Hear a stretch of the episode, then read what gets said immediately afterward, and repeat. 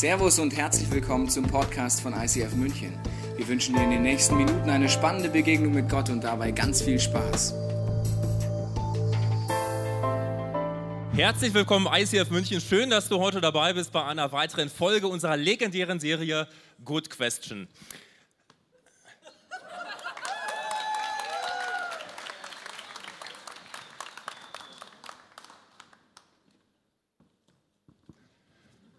Es ist alles in Ordnung. Du kannst dich beruhigen, mach dir keine Sorgen. Es gehört tatsächlich dazu. Wir schalten das Licht wieder ein. Wir haben das extra gemacht, Patrick und ich, um einfach mit dir zu reflektieren. Was ist gerade in dir vorgegangen? Vielleicht fandest du es recht cool. Vielleicht dachtest du dir auch, hey, das kann nicht wahr sein. Wahrscheinlich wieder irgendein Stromausfall. Irgendein Problem mit dem Strom haben wir im Moment.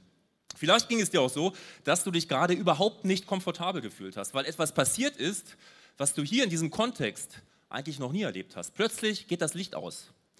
Und dann, nach einigen Sekunden, habe ich dir eine Information zugesprochen. Und du hast diese Information genommen und du hast sie dir selbst zugesprochen. Keine Sorge, alles ist in Ordnung. Das hast du gerade gemacht. All das hat sich eben in deinem Inneren abgespielt. Und es wird genau darum heute gehen. Es geht um eine Dimension, die du nicht sehen kannst, die aber trotzdem massiven Einfluss hat auf das, was sich ständig in deinem Inneren abspielt. Denn das was eben in dir abgelaufen ist, das konntest du auch nicht sehen. Die geistliche Dimension, sie ist ja geprägt von vielerlei Begriffen. Patrick, was sind das so für Begriffe? Ja, da gibt es so einige Begriffe und das Spannende ist ja, dass sich unsere Sprache über die Zeit immer wieder verändert und wir den Inhalt zu bestimmten Begriffen immer wieder neu füllen. Ich weiß nicht, wie es dir ging, bei mir war das als Kind noch so, dass ich das Wort geil nicht sagen durfte. Wem ging es genauso? Ja, genau, da haben die Eltern auch gesagt damals, Patrick, das sagt man nicht, weil damals in ihrer Generation war dieser Begriff einfach noch sehr stark, äh, stark sexuell geprägt. Und genauso ist es auch mit einigen Begriffen aus der Bibel. Ähm, wenn du diese Begriffe hörst, dann hast du vielleicht eine bestimmte Vorstellung, die mit der ursprünglichen Bedeutung gar nicht mehr so viel zu tun hat. Und eins der Begriffe, das ich dir mitgebracht habe, ist das Wort Teufel. Bei Teufel denken die meisten von uns wahrscheinlich an so ein rotes Wesen mit zwei Hörnern, vielleicht noch so ein Dreizack in der Hand. Und wir kennen es aus verschiedenen Faschingskostümen oder im Smartphone-Generation aus diversen Emojis. Ein anderer Begriff, der sehr stark und oft in der Bibel vorkommt und eine große Rolle spielt in der geistlichen Dimension, ist das Wort Geist. Bei Geist denken viele von uns an so ein Bettlaken, so ein weißes mit zwei Löchern drin und schwebt durchs Zimmer oder vielleicht auch an diesen lustigen äh, Smiley hier. Ähm, und wir wissen aber, Gott sei Dank gibt es Geister nicht wirklich. Und bei dem Wort Versuchung, da denken viele von uns, geprägt durch die Werbung, wahrscheinlich an Schokolade.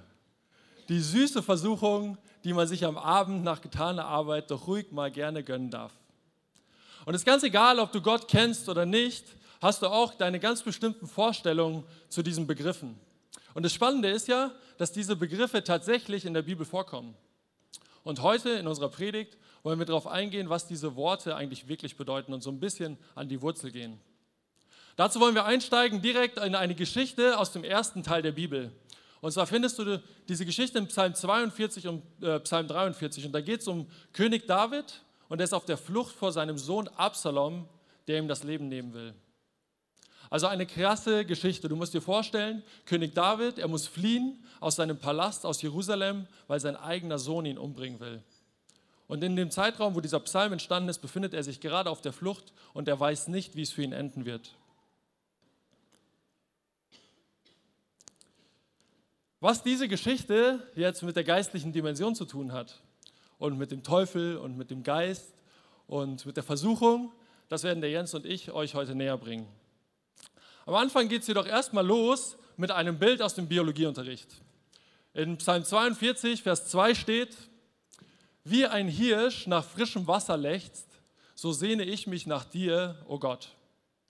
Jetzt bin ich kein Biologielehrer, aber ich habe mich mal ein bisschen schlau gemacht für uns. Und wir Deutschen, wir kennen einen Hirsch ja eigentlich so aus zwei Situationen. Entweder wir sehen ihn majestätisch mit seinem Geweih stehend auf einer Wiese andächtig in die Ferne schweifend, ein in sich ruhendes Wesen. Oder wir kennen den Hirsch, wenn wir über die Landstraße fahren, aus diversen Verkehrsschildern, wo drauf steht, Vorsicht, Wildwechsel. Und wir merken, okay, wenn jetzt dieser Hirsch auf die Straße läuft, während ich da lang fahre, dann hat das keinen Gutes Ende. Für mich nicht, für den Hirsch nicht, fürs Auto nicht. Nicht so geil. Ähm, jetzt ist die Frage, wann lechzt denn ein Hirsch nach Wasser? Ich habe für dich mal nachgeschaut, was der Begriff Lechzen überhaupt bedeutet. Im Duden steht, nach etwas, was jemand für seine Existenz dringend braucht, mit heftiger Begierde verlangen. Ich lese dir nochmal vor.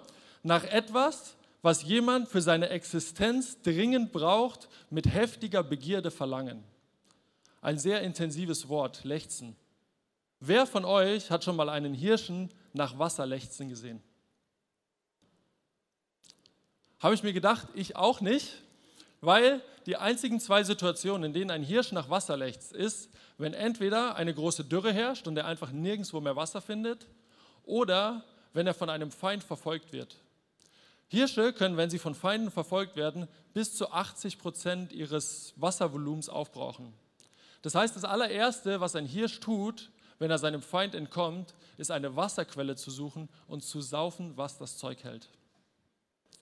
Aber was meint David jetzt mit diesem Bild, wie der Hirsch nach Wasser lechzt, so sehne ich mich nach dir. Wie ich dir eben schon kurz erzählt habe, befindet sich David in diesem Psalm auch auf der Flucht. Er hat auch Feinde, die ihn verfolgen und die ihm das Leben nehmen wollen.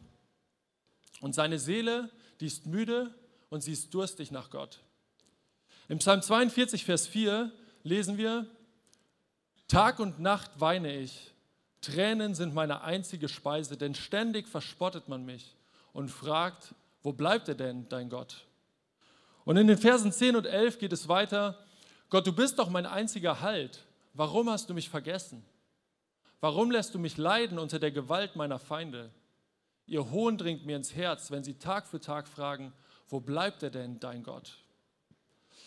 Und David hat in dieser Situation reale Feinde. Er hat reale Feinde, die ihn verfolgen und die ihm das Leben nehmen wollen. Und diese Feinde versuchen ihm immer wieder diese Frage aufzudrücken, wo bleibt er denn jetzt, dein Gott? Die Frage ist, was hast du für Feinde? Was hast du für Gegner in deinem Leben? Und Gott sei Dank werden wir in Deutschland nicht für unseren Glauben verfolgt, aber ich bin mir sicher, dass jeder von uns dieses Gefühl der Verfolgung kennt, dass wir verfolgt werden von schlechten Gewohnheiten, dass wir immer wieder Dinge tun, die wir eigentlich gar nicht tun wollen. Vielleicht von miesen Umständen. Es gibt ja auch den Spruch, ich bin verfolgt vom Pech. Oder vielleicht verfolgen dich auch deine negativen und destruktiven Gedanken, die immer wieder in dir hochkommen.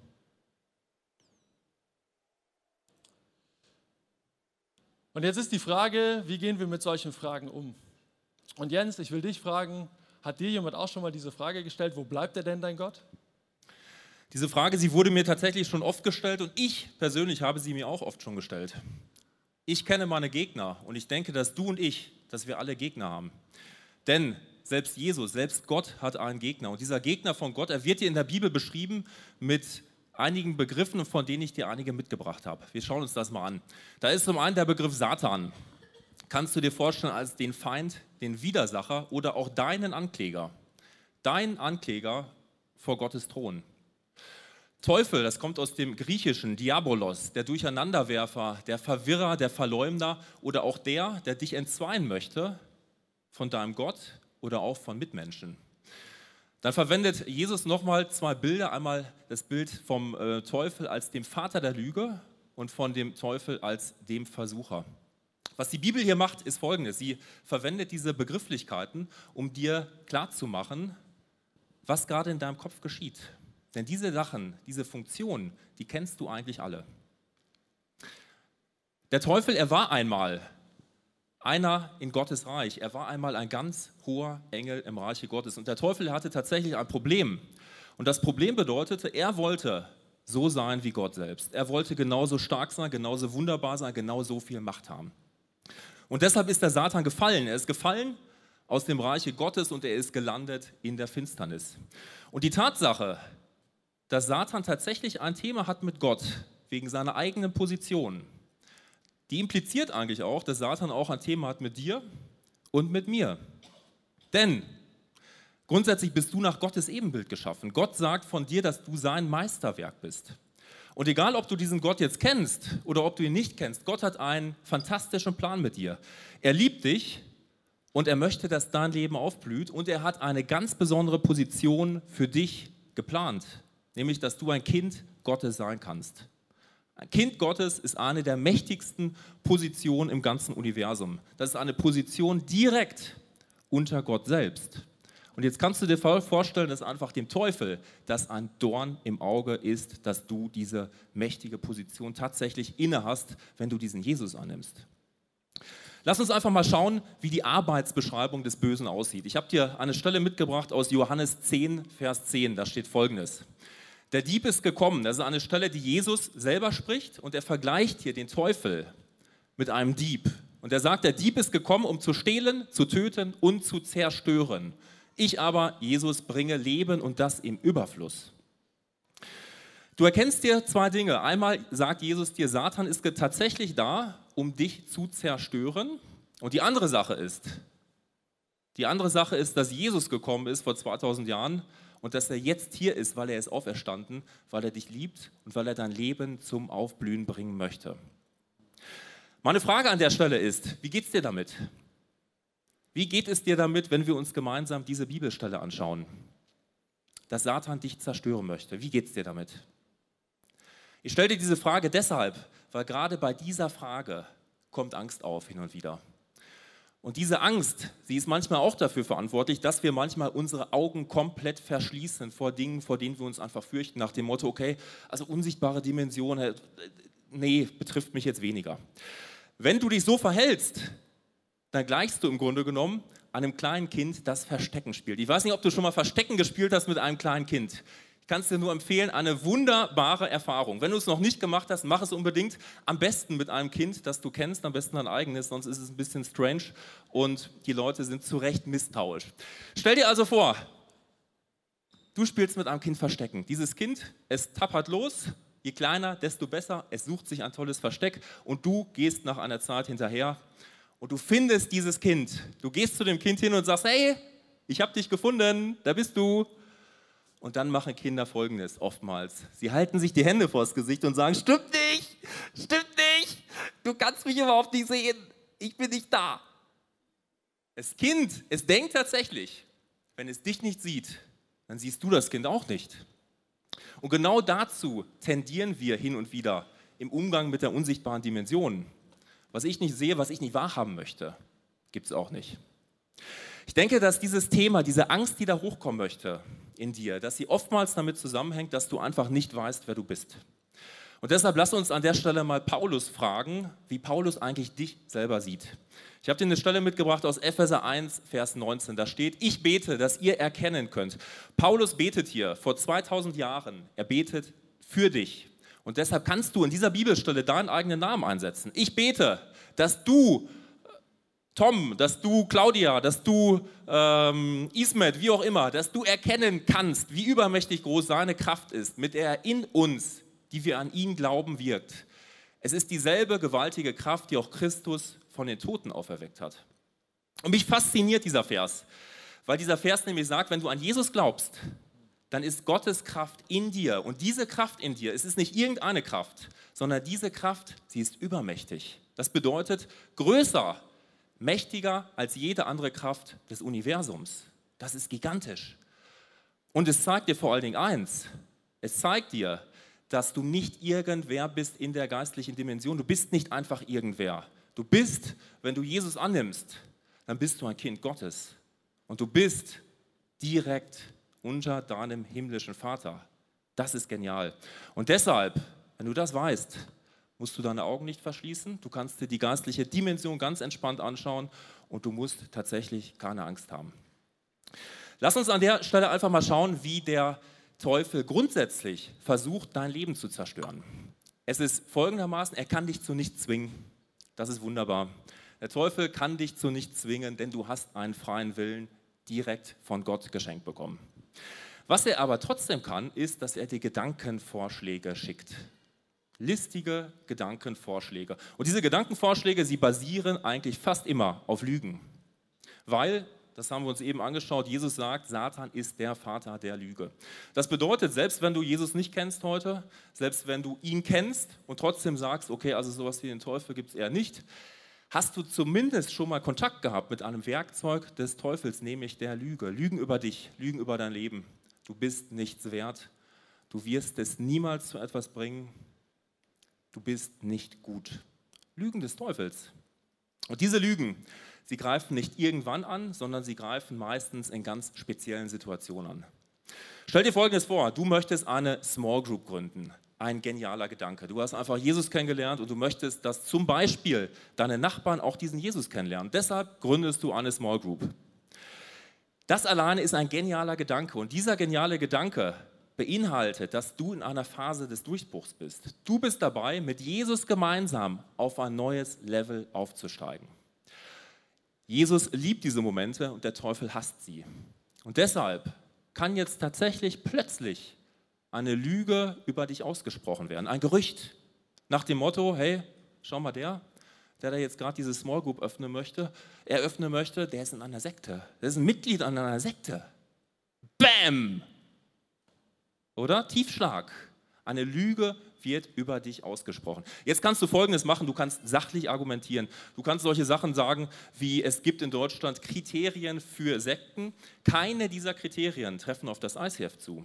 Du kannst erklären, was ist eigentlich die Funktionsweise einer Sekte, nämlich dass es da eine bestimmte Hierarchie gibt und ganz oben ist ein Sektenguru, der sich hemmungslos bereichert. Dann kannst du es abgleichen mit uns und du wirst feststellen, wir sind, unterliegen einem mildtätigen Zweck. Wir sind ein gemeinnütziger Verein. Das bedeutet, jeder Euro bei uns muss umgedreht werden. Jedes Gehalt, was das ICF zahlt, kann eingesehen werden, weil wir es öffentlich machen müssen. Du kannst Sachen anführen, wie zum Beispiel, dass wir allgemeine Priesterschaft leben. Das bedeutet, wir haben nicht zwei, drei, vier, fünf Leute, die alles leiten. Wir haben ein Heer von hunderten ehrenamtlichen Leitern in dieser Kirche. Das ist das krasse Gegenteil von dieser Hierarchie, die ich gerade in einer Sekte beschrieben habe. Du könntest anführen, dass es das Ziel ist von einer Sekte, Menschen zu isolieren, Menschen zu isolieren von einer Familie, Menschen zu isolieren von ihren Freunden. Was machen wir? Wir sagen, hey, du hast Freunde, bring deine Freunde mit, bring deine Familie mit, damit ihr diesen Jesus kennenlernen könnt. Und selbst wenn sie nicht kommen können, Überhaupt kein Thema, macht einfach das Internet an, schaut euch die Podcasts an und dann können Sie, weil wir alles öffentlich gestalten, teilnehmen an einer Celebration. Ist das nicht großartig? Du kannst mit Wahrheiten die Lügen des Teufels zerfetzen. Was du aber nicht kannst, ist vielleicht Menschen davon abzuhalten, dass sie sich von dir abwenden, dass sie vielleicht trotzdem sagen, hey, damit möchte ich nichts zu tun haben.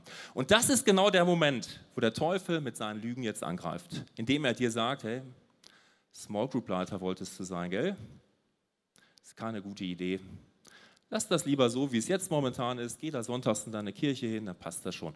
Und überhaupt, wenn du jetzt so einen Gegenwind bekommst, hey, das ist einfach mit Jesus unterwegs zu sein, es ist nicht cool, es ist nicht leicht. Lass es lieber sein. Am besten so, wie es jetzt ist. Und am, am, am Ende des Tages gibt es dann deinen Gott überhaupt noch?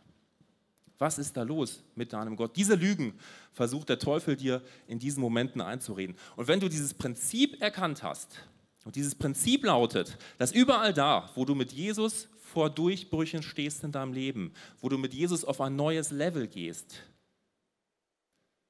diese Momente sind angefochten. Das nennt die Bibel Anfechtung, weil Satan es nicht passt, wenn du dieses Prinzip kennst, kannst du dich eigentlich freuen, weil du weißt, ich werde mit Jesus ein neues Level erklimmen. Vielleicht sagst du jetzt, okay, nein, das glaube ich nicht. Also das, das, daran denke ich nicht. Das ist reiner Zufall, wenn sowas passiert. Ich kann dir sagen, es ist kein Zufall. Next Level, Next Devil. Genau dasselbe hat Jesus erlebt. Jesus hat sich als erwachsener Mann taufen lassen. Danach wurde er in der Wüste versucht und danach, erst danach begann sein öffentliches Wirken. Das bedeutet, bevor Jesus aufgetreten ist, vor, vor Tausenden von Menschen, vor den Menschenmassen, bevor er aufgetreten ist, auf diesem hohen Level, hat der Teufel ihn versucht. Warum? Weil er es nicht zulassen wollte, dass Jesus dieses Level erreicht. Und genauso ist es bei dir und bei mir. Und genauso oder ähnlich war es auch bei dir, Patrick, oder? Genau, also ich habe es auf jeden Fall auch schon oft in meinem Leben erlebt, dass genau in den Momenten, in den Phasen, wo man für Gott eigentlich richtig durchstarten will, wo man Gas geben will, dass da ordentlich Gegenwind kommt. Einfach weil es einen Gegner gibt, weil es den Teufel gibt, der da keinen Bock drauf hat. Wir Sandwegs, wir sind seit Mitte September sind wir hier voll im ICF am Start und sind total glücklich mit unserer neuen Lebenssituation und freuen uns so richtig hier zu sein. Und an Silvester haben wir gedacht, hey, wir sind jetzt seit drei Monaten da, die Kids fühlen sich wohl, wir haben so richtig Lust auf das neue Jahr, wir wollen so richtig durchstarten. Und dann war Anfang Januar und alles kam anders, als wir gedacht haben. Auf einmal kam eine Krankheitswelle nach der anderen. Meine Frau hat einen Bandscheibenvorwölbung bekommen, ganz viel Schmerzen, musste viel liegen.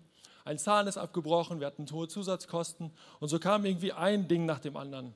Wir haben super schlecht geschlafen, die Kids waren mehrfach krank und es waren einfach nur anstrengende Wochen und Monate. Und vielleicht kennst du so Phasen in deinem Leben auch. Bei mir war es so, dass ich in dieser Zeit auch zweimal so richtig krank geworden bin. Und spannend ist genau auch dort wieder das Timing. Es waren genauso Veränderungsmomente. Das erste Mal, wo ich richtig krank geworden bin, war in der Woche vor der Church Without Walls Predigt am 11. Februar, wo ich hier mit der Christina auf der Bühne stand. Genau in der Woche davor hat es mich komplett zerlegt. Und einen Monat später habe ich zum ersten Mal jemanden aufs Get Free begleitet und Sonntag zum ersten Mal hier Leute getauft. Genau in der Woche davor, ein paar Tage davor, bin ich komplett krank geworden. Jetzt müsst ihr wissen, wir Sandwegs sind überhaupt nicht die Leute, die alles vergeistlichen, die in jeder Krankheit irgendwie sofort Anfechtung sehen, Angriffe des Teufels und so weiter. Und trotzdem finde ich spannend, mal Revue passieren zu lassen, was da passiert ist. In drei Monaten waren bei uns weit über zehn Krankheiten irgendwie am Start. Und es war genau in dem Moment, wo wir gesagt haben, hey, wir haben Bock, jetzt voll durchzustarten und alles hier reinzugeben. Jetzt weiß ich nicht, wie es dir geht, ob du jetzt gerade denkst, boah, ist ja krass und so, wie viel Anfechtungen die erlebt haben, wie viele Angriffe des Teufels, wie die kämpfen mussten in der geistlichen Dimension. Oder ob du denkst, ja, ist doch voll normal. Also es war irgendwie jetzt ein krasser Winter, es waren gefühlt irgendwie alle krank in München, Influencer ist umgegangen und mit den Bandscheiben hat ja auch irgendwie jeder zweite Deutsche ähm, ein Problem. Unterm Strich ist es eigentlich total egal, ob du in diesen Dingen, die ich dir eben aufgezählt hast, ob du da Angriffe des Teufels drin siehst oder nicht, weil wichtig ist, wie du und ich mit so Situationen umgehen. Und das ist mir ganz wichtig. Es ist egal, ob du in diesen Punkten Anfechtung siehst, Versuchung, oder ob du einfach sagst, hey, das ist doch normal, das ist eine Krankheit, jeder wird mal krank. Weil wichtig ist, wie du und ich in so Situationen umgehen. Weil eins wissen wir, der Jens hat es eben schon kurz vorgelesen, in Johannes 10, Vers 10 steht, der Dieb, der Teufel, ist gekommen, um zu stehlen, zu töten und zu zerstören. Und ich bin mir sicher, dass der Teufel auch versucht, wenn wir krank sind, wenn wir schwach sind, uns, uns Lügen einzureden. Und ein Vers, der mich die letzten Monate intensiv begleitet hat, der steht in Nehemiah 8, Vers 10. Und da steht, seid nicht bekümmert, denn die Freude am Herrn ist eure Stärke. Seid nicht bekümmert, denn die Freude am Herrn ist eure Stärke. Und ich habe mich gefragt, hey, wie kann der Teufel uns am ehesten unsere Kraft, unsere Power rauben, indem er uns unsere Freude raubt? Und damit das nicht passiert, finden wir im Psalm 42 und Psalm 43 drei Strategien, was wir tun können, wenn wir merken, dass wir angegriffen werden, wenn wir merken, dass wir unter Beschuss stehen. Die erste Strategie lautet, hör auf, deinen Gefühlen so viel Macht zu geben. Hör auf, deinen Gefühlen so viel Macht zu geben. Im Psalm 42 lesen wir so Verse wie, es bricht mir das Herz, wenn ich an früher denke. Warum bin ich nur so traurig? Warum ist mein Herz so schwer? Oder in Vers 8, von den Bergen stürzen Wildbäche tosend in die Tiefe. Mir ist zumute, als würden die Fluten mich mitreißen und fortspülen. Und immer wieder stellt sich David die Frage, warum hast du mich vergessen, Gott? Warum muss ich so leiden unter den Angriffen meiner Feinde oder auch wo bleibt er denn jetzt, dein Gott? Und vielleicht kennst du so Fragen aus deinem Leben auch. Ich kenne sie. Da will man gerade durchstarten und dann kommt auf einmal eine Krankheit nach der anderen. Da will man gerade eine coole Familienzeit machen, einen schönen Ausflug machen, auf einmal kommt ein Streit nach dem anderen. Und auf einmal machen sich diese Lügen breit, die der Teufel uns genau in diesen Momenten versucht einzureden. Auf einmal fragt man sich, hey Gott, kannst du wirklich heilen? Kannst du uns wirklich gesund machen? Warum mutest du uns so viel auf einmal zu? Willst du nicht, dass wir als Familie aufblühen?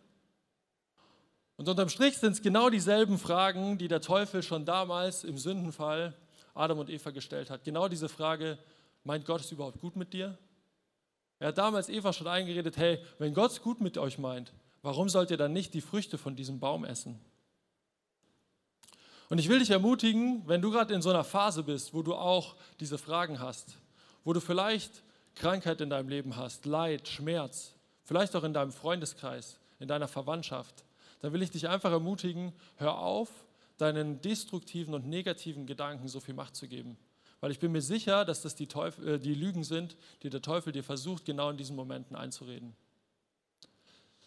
Aber wenn ich jetzt nicht auf meine Gedanken und Gefühle hören soll, Jens, auf was denn dann? Ich kann es dir nur noch mal unterstreichen, Patrick, verlass dich nicht ausschließlich auf deine Gedanken und deine Gefühle. Vielleicht kennst du folgenden Moment, ich kenne ihn eigentlich ganz gut. Du kommst abends nach Hause, du hattest einen anstrengenden Tag. Es war einfach hart und du bist matt und du fühlst dich innerlich irgendwie leer. Dann kommst du nach Hause und da steht er dann plötzlich. Und du hast eigentlich den ganzen Tag auf ihn gewartet. Er steht plötzlich da.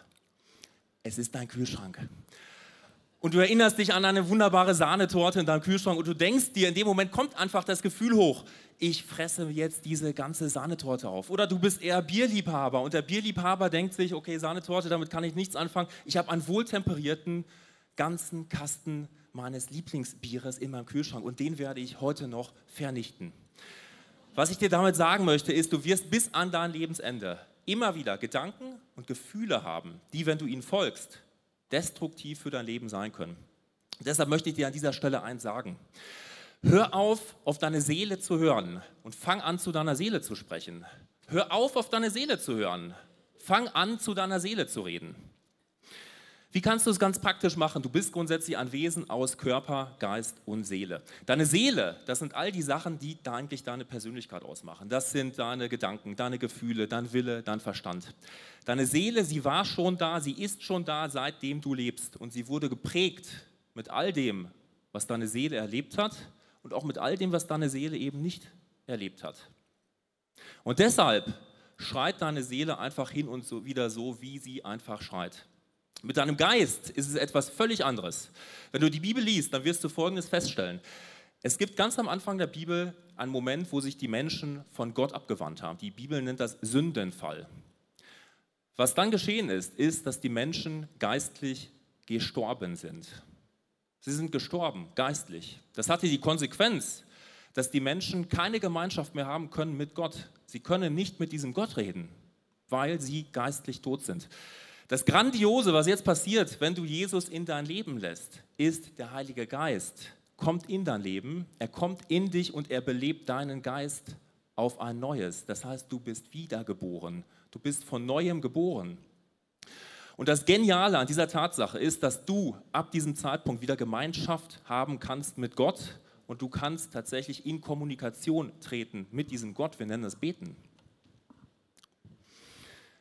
Das Interessante jetzt ist, dass du deinen Geist, der einfach in dir ist, der von Gott, vom Heiligen Geist wiederbelebt ist, dass du deinen, Heilig, deinen Geist, deiner Seele sagen lässt, was sie zu tun hat.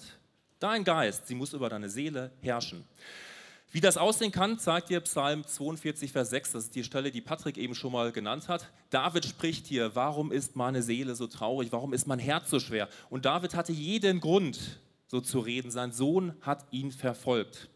Das Interessante aber jetzt ist, David hat sich nicht in eine Abwärtsspirale seiner Gefühle begeben. Das hat er nicht getan, sondern er hat sich ausgestreckt nach dem Willen Gottes und seiner Seele diesen Willen zugesprochen, nämlich auf Gott will ich hoffen, denn ich weiß, ich werde ihm wieder danken. Und genau so ist es dann auch eingetreten. Du kannst es dir sehr bildhaft vorstellen, wenn wir einen Blick werfen in Psalm 131, Vers 2. Da steht, ja, ich ließ meine Seele still und ruhig werden, wie ein kleines Kind bei seiner Mutter. Wie ein kleines, schreiendes, rotziges Kind, so ist meine Seele in mir. Deine Seele, sie schreit. Sie schreit hin und wieder wegen all der Dinge, die sie einfach erlebt hat. Deshalb schreit deine Seele. Und ich frage dich an dieser Stelle, wie bringst du eigentlich ein schreiendes Kind zur Ruhe? Wie kannst du das machen? Ich habe dir ein Bild mitgebracht von einem schreienden Kind. Wie kannst du so ein kleines, äh, wunderbares Wesen beruhigen, indem du es auf den Arm nimmst und indem du diesem Kind Wahrheiten zusprichst, dass du da bist, dass du dich kümmern wirst um die volle Windel, um die leere Windel, was auch immer. Du sprichst ihm Wahrheiten zu. Wenn das Kind etwas größer wird, wird das Kind so ist es manchmal, Angst haben vor bestimmten Situationen oder Örtlichkeiten. Stell dir einfach mal vor, dein Kind hat Angst vor einem dunklen Raum. Das Kind kommt zu dir und sagt, ich habe einfach Angst davor. Was wäre jetzt hilfreich? wenn du das Kind anblaffst und ihm einfach mal sagst, hey, du musst keine Angst haben, was soll das? Das ist ein dunkler Raum. Hab keine Angst. Es bringt überhaupt nichts. Was in diesen Momenten hilft, ist eins, du musst das Kind an die Hand nehmen, du musst dem Kind sagen, wir zwei schauen uns jetzt diesen dunklen Raum an. Und dann geht ihr in diesen Raum rein und du machst das Licht an. Und im Anschluss schaut ihr in den Schrank rein. Ihr werft einen Blick unter das Bett. Und genau so wird das Kind seine Angst verlieren. Und genau so möchte der Heilige Geist deine Seele an die Hand nehmen. Er möchte sie an die Hand nehmen und er möchte ihr all die Dinge erklären und zeigen, die in deinem Leben dunkel sind, wo du geistlich betrachtet unter dein Bett schauen kannst, wo du eine Schranktür aufmachen darfst, die du seit Ewigkeiten nicht mehr aufgemacht hast. Genau das möchte der Heilige Geist tun. Das setzt eine Entscheidung voraus. Die Entscheidung, dass tatsächlich der Heilige Geist zu deiner Seele sprechen darf und dass der Heilige Geist in deinem Leben regiert. Und es beinhaltet Training, denn diese Situationen, sie werden in deinem Leben immer wieder kommen und du darfst dich darin trainieren. Beim Wort Training muss ich unweigerlich an unseren Sportpastor Patrick denken. Patrick, was ist die dritte Strategie? Zuallererst muss ich, glaube ich, wenn ich an das Wort Training denke, mal mit dir reden, wenn ich deine Oma Arme so sehe. Setz dich ein als Workout-Pastor vielleicht. Ähm, die dritte Strategie lautet ganz einfach: Geh zu Gott. Geh zu Gott. So wie der Hirsch zuallererst zum frischen Wasser läuft und ganz viel trinkt, um sich wieder zu erfrischen und aufzutanken, so solltest auch du und ich, sollten wir zu Gott laufen. Ganz besonders auch, wenn wir Schmerzen haben, in Krankheiten, in, wenn wir Angriffe von außen haben, renn zu Gott. Im Psalm, 3, äh, Psalm 36, Vers 10, da sagt David zu Gott, denn du bist die Quelle, alles Leben strömt aus dir. Gott selbst ist die Quelle, die für David immer wieder zum frischen Wasser wird. Du musst dir alleine mal den Psalm 119 in Ruhe zu Hause durchlesen. Du findest ihn ganz einfach in der Mitte der Bibel. Also schlag die Mitte auf und dort ist der längste Psalm 119. Und über 176 Verse schwärmt David über das Wort Gottes, über seine Gebote, über das Gesetz und wie es ihm Leben bringt, wie es ihm wahres Leben äh, bringt und frisches Wasser ist.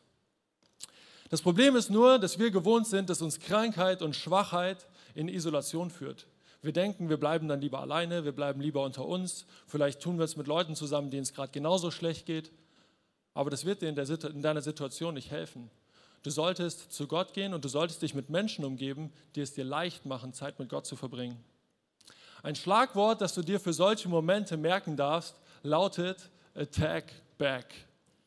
Hey, wenn du angegriffen wirst, wenn du merkst, diese Gedanken, diese Lügen kommen in dir hoch, dann merk dir einfach nur Attack Back. Und mach das, was dir gut tut. Mach Worship. Lob Gott durch Lieder. Sing einfach Wahrheiten deiner Seele zu. Lies in der Bibel und lies die Wahrheiten, die in der Bibel über Gott stehen und lies sie und sag sie deiner Seele. Und vielleicht gehst du auch einfach raus, ziehst dir deine Jogging-Schuhe an oder deine Basketballschuhe, machst Sport und merkst einfach, wofür du dankbar bist. Dass du dankbar bist für deinen Körper, dass du dankbar bist für die Natur, dankbar bist, wie wunderbar Gott alles geschaffen hat. Und ich bin mir sicher, dass es deine Situation verändern wird. In den beiden Psalmen steht dreimal derselbe Vers. Und zwar steht er im Psalm 42, Vers 6 und Vers 12 und Psalm 43, Vers 5. Es ist der Kernvers der gesamten Story und einfach die Hauptaussage, die uns David hier in diesem Psalm mitgeben will. Ich will sie dir noch einmal vorlesen. David sagt am Anfang, warum ist meine Seele so traurig? Warum ist mein Herz so schwer? Genau die Seele, die in ihm ruft und schreit. Und dann sagt er aber, auf Gott will ich hoffen, denn ich weiß, ich werde ihm wieder danken. Er ist mein Gott, er wird mir beistehen. David ist sich sicher, dass wenn er auf Gott vertraut und wenn er auf Gott schaut, dann wird es ein gutes Ende haben, weil Gott einen guten Plan hat. Und ich bin mir sicher, dass wenn du mit Gott deine Situation anschaust, deine, äh, deine Krankheit anschaust, deine Schwäche, die Sache, wo du gerade drin steckst, dann wird es deine Perspektive verändern. Genau das habe ich erlebt vor zwei Wochen, als ich auf die ICF-Conference nach Zürich gefahren bin. In einer Predigt ging es auch die ganze Zeit um das Thema Krankheit, Leid, Schmerz und wie uns das stärker macht. Und der Prediger, der hat ein Bild verwendet, was mich als Sportpastor natürlich angesprochen hat. Er hat gesagt, als Sportler musst du manchmal durch den Schmerz durchtrainieren, damit dein Muskel stärker wird und du im Endeffekt stärker aus der Situation herausgehst. Manchmal ist es gut, seine Muskeln an die Grenze zu bringen, Muskelkater zu haben, damit der Muskel merkt, ich muss wachsen, um das nächste Mal diesen Dingen standhalten zu können. Und ich bin mir sicher, dass es oft in Krankheiten und Schwäche genauso ist, dass Gott eigentlich mit uns trainieren will, dass er uns stärker machen will, dass wir gestärkt aus der Situation rausgehen können. Und das hat meinen Blick, meine Perspektive auf unsere ersten Januar- bis Märzmonate diesen Jahres extrem verändert. Ich will dich einfach ermutigen, geh zu Gott, Geh zur Quelle, hol dir das frische Wasser ab. Jesus hat den Weg freigemacht und wir können jederzeit und überall, egal wo wir sind, zu Gott kommen. Ich weiß nicht, wie es dir jetzt heute geht. Vielleicht hast du gemerkt in der letzten halben Stunde, dass tatsächlich deine Seele schreit. Dass sie schreit wie ein kleines Kind. Dass sie schreit wegen all der Dinge, die sie erlebt hat, wegen Verletzungen, wegen Krankheit, vielleicht sogar wegen Tod dass sie schreit wegen Dinge in deinem Alltag, beruflicher Probleme, Beziehungsprobleme, was es auch immer ist, deine Seele schreit. Und wenn sie, wenn du es merkst, dass sie schreit, dann bitte ich dich um eins. Lass deine Seele nicht länger schreien. Eine liebende Mutter oder ein liebender Vater, sie werden ein Kind niemals schreien lassen. Das ist nicht gut langfristig für das Kind.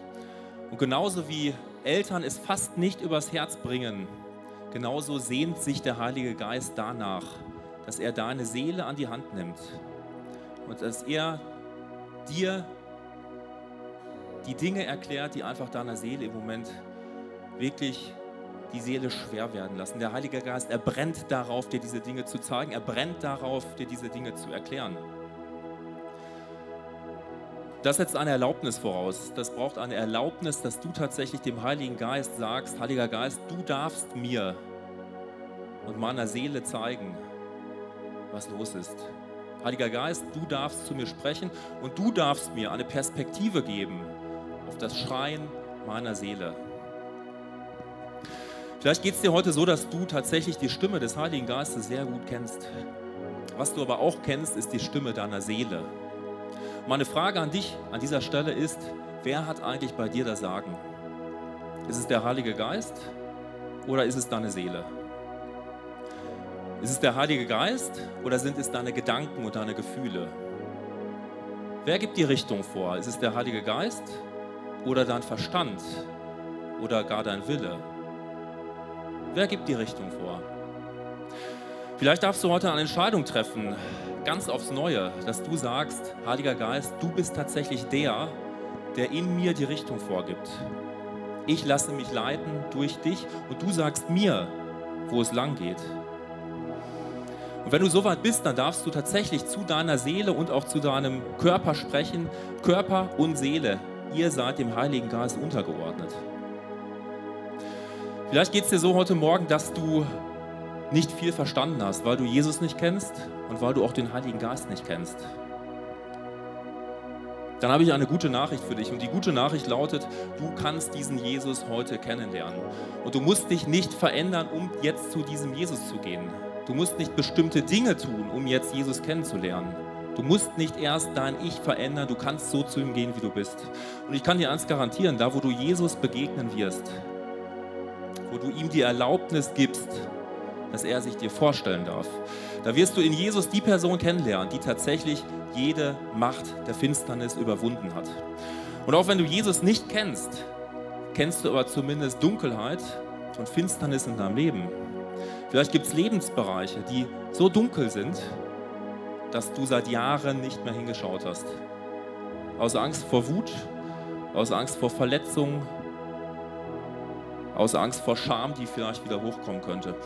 Ich kann dir eines garantieren, Jesus ist die Person, wenn du ihn in dein Leben reinlässt, dann wird sein Licht jede Dunkelheit in jeder Ecke, jede Dunkelheit in jeder noch so kleinen Schublade vertreiben.